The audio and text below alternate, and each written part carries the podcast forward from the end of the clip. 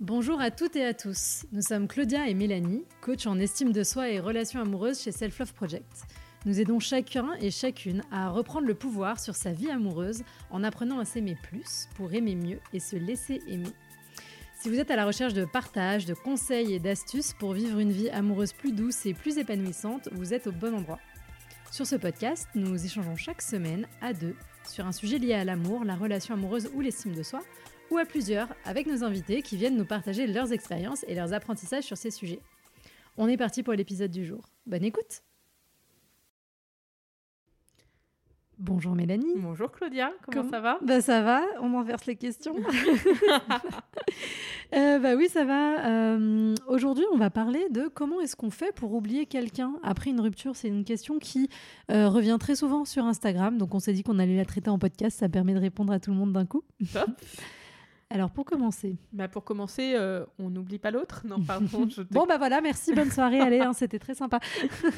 Non, non, mais en fait, euh, bah, je pense que derrière cette question, euh, la vraie question à se poser, c'est comment on fait pour se remettre d'une rupture. Bien sûr. Bah déjà, je pense que le premier point, c'est d'accepter que la période de post-rupture, elle est difficile. C'est normal d'aller mal. Vous avez le droit d'aller mal. ne vous en voulez pas d'aller mal. Et ça peut durer du temps. Voilà, ça peut durer un moment, le fait d'aller mal. Et bon, je répète, et on le répète, parce que combien de fois aussi on a eu des personnes qui sont venues vous voir en nous disant euh, Oui, euh, ça fait. euh, euh, je- je- bah, justement, je n'arrive pas à oublier mon ex, je n'arrive pas à tourner la page. Et quand on leur demande, euh, ça fait combien de temps? Bah, Ça fait deux semaines.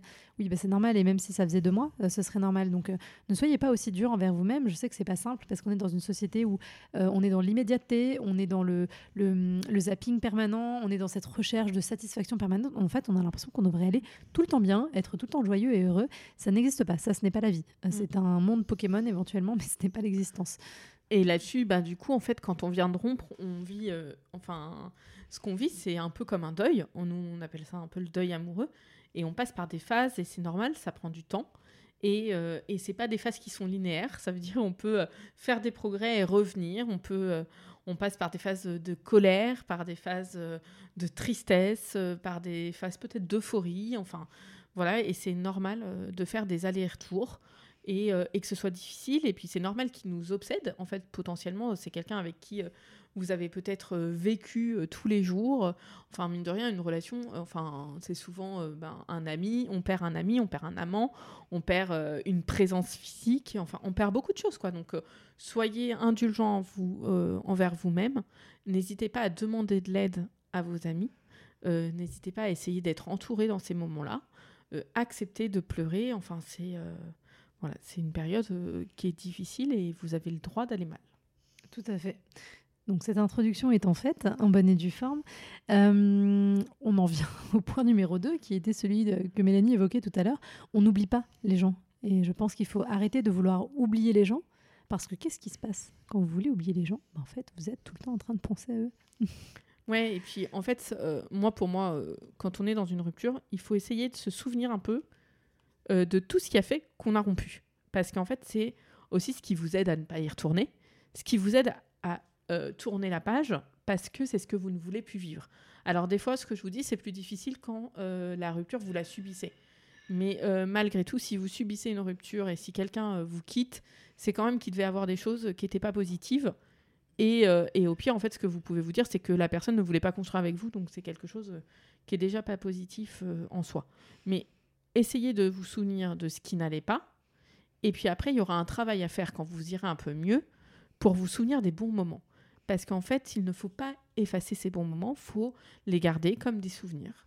Et euh, vous n'êtes pas censé oublier euh, la personne, vous pouvez penser à elle avec affection. Il y a un moment où vous irez mieux et où ce sera des souvenirs qui seront agréables. Mm, Non, mais vraiment, ouais, arrêtez de vouloir oublier, hein, parce que c'est vrai, comme je disais tout à l'heure, c'est, concentrer votre énergie euh, sur l'autre. Donc, euh, faites en sorte d'essayer de, bah, de vous sentir mieux, de, de comme disait Mélanie, de, de, comprendre euh, ce qui s'est passé. Alors, même si au début, c'est pas toujours évident, mais, mais c'est pas souhaitable, en fait. Alors, oui, je sais que des fois, évidemment, ça dépend de la relation qu'on a eue et la rupture qu'on a eue. Des fois, il y a des choses qui sont très traumatiques et que oublier peut sembler plus simple, mais en fait, j'ai envie de vous dire, bah, même quelque chose qui est traumatique, réparer après le trauma est bien sûr important et nécessaire, Mais oublier que vous avez vécu ça, c'est vous couper de toute une partie de votre expérience qui vous aidera aussi à ne plus retourner et ne plus retourner vivre ce genre de choses. Donc voilà, vraiment, euh, je ne sais pas s'il y a de meilleure façon de le dire et s'il y a besoin de, rentrer encore plus dans le détail, mais on n'oublie pas la personne, on euh, prend son temps pour faire son deuil, on accepte que ce soit difficile. Il est illusoire de penser que l'oubli est possible. Et il est illusoire aussi de penser que même s'il était possible, il permettrait d'enlever ce point de souffrance. C'est normal en fait que vous vouliez oublier parce que vous supposez qu'en oubliant, alors la souffrance partira. Mais non, voilà, cette souffrance, elle est rattachée à cette perte. Et rappelez-vous d'ailleurs, ça, me fait le petit, je ne vais pas bien prononcer le nom de ce film, mais dans Eternal euh, Sunshine of the Mind, il y avait trop de consonnes dans cette. C'est exactement ce qui se passe. Il se fait euh, effacer la mémoire euh, pour oublier sa rupture et ça part en cacahuète. Bah oui, oui. Non, non, mais c'est pas une bonne idée. En fait, pour moi, c'est essayer.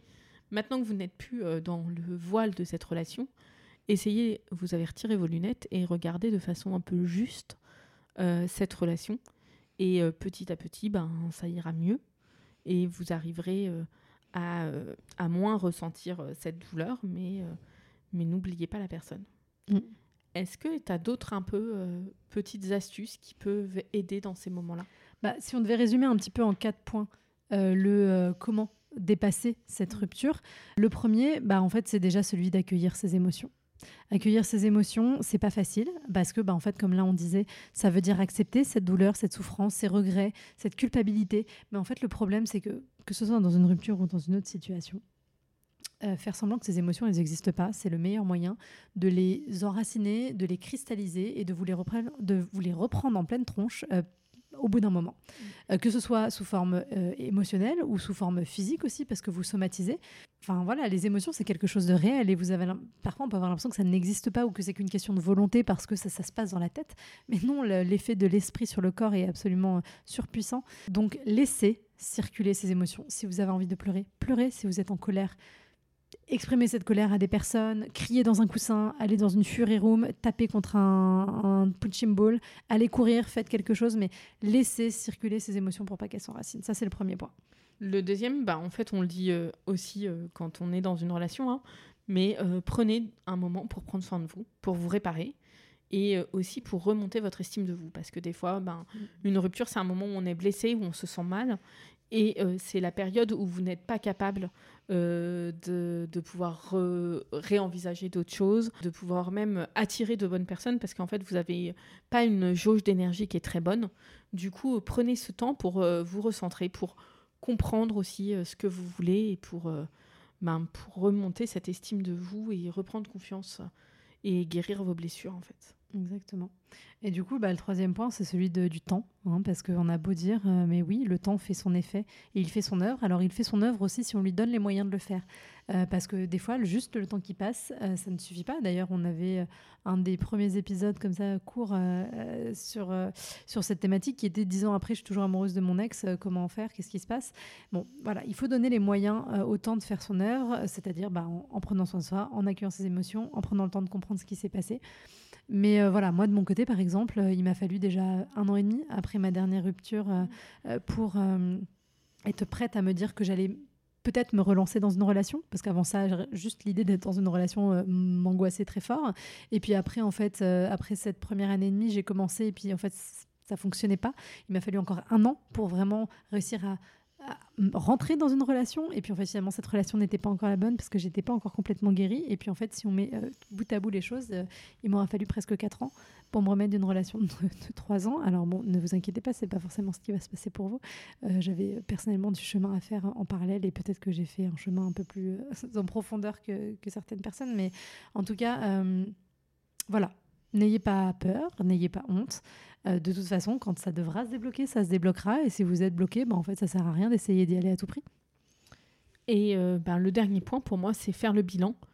Euh, c'est ce qu'on disait tout à l'heure, c'est prenez le temps de revenir sur cette relation à un moment et de chérir ce qu'elle vous a apporté et de bien noter ce que vous ne voulez pas retrouver, ce, que vous, ce que ça vous a fait comme mal pour ben, essayer de faire en sorte que ça ne vous arrive plus.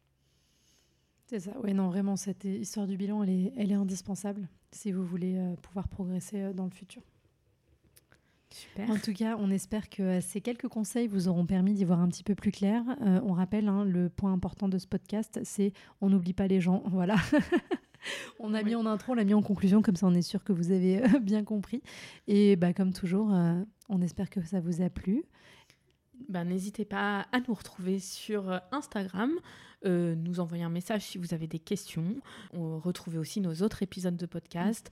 Et n'hésitez pas non plus à mettre 5 étoiles sur Apple Podcast pour euh, nous aider à ce que plus de gens encore puissent nous écouter. C'est ça. Et je rappelle, euh, j'oublie de le faire à chaque fois, mais que en général, on met les liens importants relatifs euh, à l'épisode, soit quand on parle d'atelier, de coaching ou quand on parle de certains posts par rapport à, ces problématiques. Tout est accessible euh, dans la description euh, de cet épisode, donc euh, n'hésitez pas à aller jeter un œil. Merci beaucoup, Claudia. Merci Mélanie. À bientôt. À bientôt. Si vous entendez ce message, c'est que vous avez écouté l'épisode jusqu'au bout. Et pour ça, on vous dit un grand merci. Si cela vous a plu, n'hésitez pas à nous laisser 5 étoiles sur votre appli podcast favorite. Et si les sujets développés dans ce podcast vous parlent, vous allez adorer le contenu de notre compte Instagram Self Love Project FR. On y développe en profondeur toutes ces questions, loin des discours classiques des love coach et autres coachs en séduction.